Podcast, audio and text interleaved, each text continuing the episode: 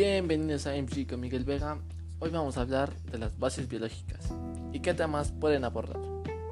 Las bases biológicas es la unión entre dos disciplinas, la psicología y la biología. Aquí es donde está la regulación del comportamiento de los genes y de las hormonas. Algunos temas que puede abordar son la genética y la herencia, las enfermedades genéticas, neurotransmisores y sistema olímpico. Pero, ¿qué es la genética y la herencia? La genética es el área de estudio de la biología que busca comprender y explicar en cómo se transmite la herencia biológica de la generación en generación mediante el ADN. Pero, ¿qué es el ADN? Es un ácido desoxirribonucleico, conocido también por sus siglas ADN. Es un ácido nucleico que contiene las instrucciones genéticas usadas en el desarrollo y función de todos los organismos vivos y en algunos virus. También es responsable de la transmisión hereditaria. Y estos normalmente se suelen encontrar en un gen, que es una unidad de información que codifica un producto génico.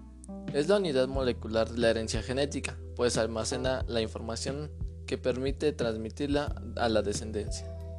¿Ustedes sabían que nuestros gustos sobre la comida están escritos en nuestros genes y son hereditarios? Según la investigación de King's College, el estudio realizado entre 3.000 mujeres gemelas que comparten toda la configuración genética en los 18 a 79 años demuestra que el carácter es totalmente hereditario. Mientras tanto, el 41% y el 48% de los condicionantes para que nos guste una comida dependen de la genética. Es un dato muy increíble de cómo es que nuestros padres nos heredan esos gustos. Y también el carácter, ya que algunos caracteres suelen ser muy fuertes en diferentes tipos de personas y al parecer creo que no queda nada mal.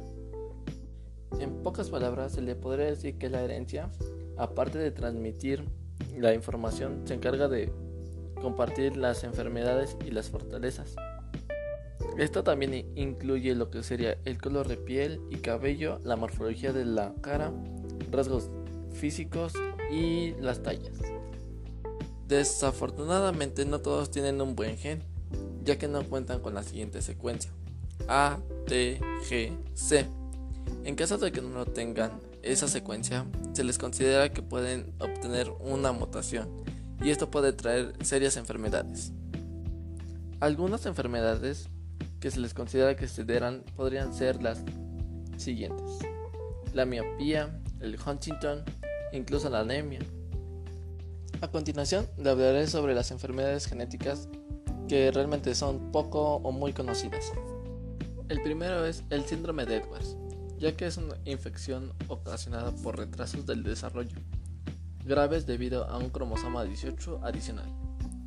Un chequeo durante el primer trimestre que incluya una imagen ultrasonido y un análisis de sangre ofrecerá información temprana sobre el riesgo de un bebé de padecer la enfermedad. Un análisis de sangre durante el segundo trimestre, llamado la prueba de detección cuádruple, también permite detectarla. Los síntomas incluyen bajo peso al nacer, cráneo pequeño y defectos de nacimiento en los órganos que suelen ser potencialmente mortales. Estos desgraciadamente no viven o ni siquiera nacen.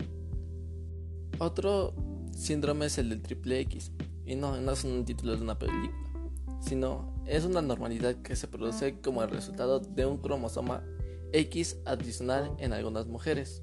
Este síndrome es generalmente ocasionado por una malformación de un óvulo o un espermatozoide, o por un error en las primeras etapas de desarrollo del embrión Muchas mujeres presentan pocos síntomas o no presentan ninguno. En la mayoría de los casos no se necesita un tratamiento específico. Las personas que padecen retraso en el desarrollo y dificultades de aprendizaje pueden necesitar intervenciones como la psicoterapia. Otro síndrome es el de Klinefelter. Este no es hereditario, sino aparece el resultado de un error genético aleatorio después de la concepción. Los hombres que nacen con el síndrome de Klinefelter pueden tener niveles bajos de testosterona, masa muscular y poco vello facial y corporal. La mayoría de los hombres con esta enfermedad no producen esperma o lo hacen en pequeñas cantidades. El tratamiento puede consistir en el reemplazo de la testosterona y el tratamiento de fertilidad.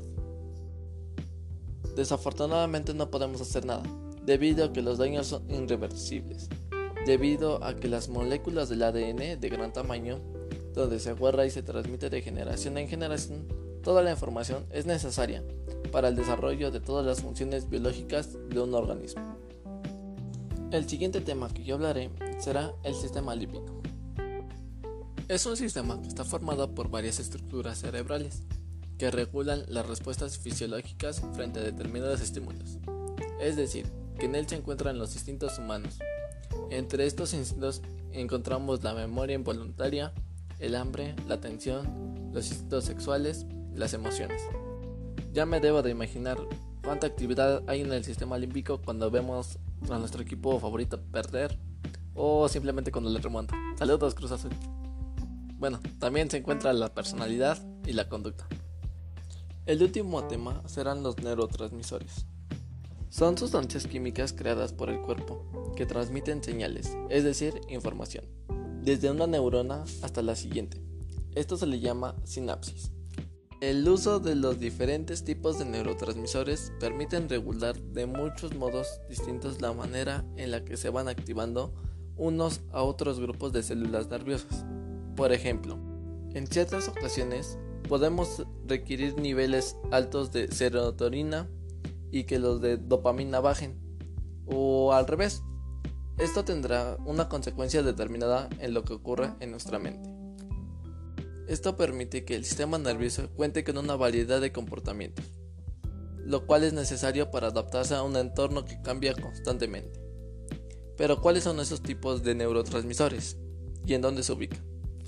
La dopamina se encuentra en el encéfalo y controla los movimientos voluntarios del cuerpo y también regula las emociones placenteras. Las endorfinas se encuentran en el sistema nervioso central, en la hipófisis y el hipotálamo. Se encargan de reducir el dolor y el estrés y recuperar la calma en algunos animales les permite invernar gracias a la disminución del metabolismo y la respiración. La epinefrina funciona como excitador y permite la reacción en la situación y este se encuentra en el sistema nervioso central. La aceticolina se encuentra en el sistema nervioso central, hace sinapsis con los músculos y las glándulas.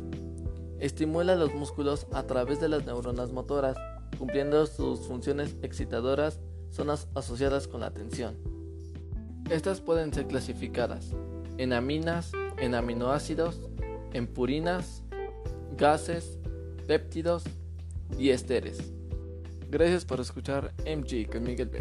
Nos vemos. Hasta la próxima.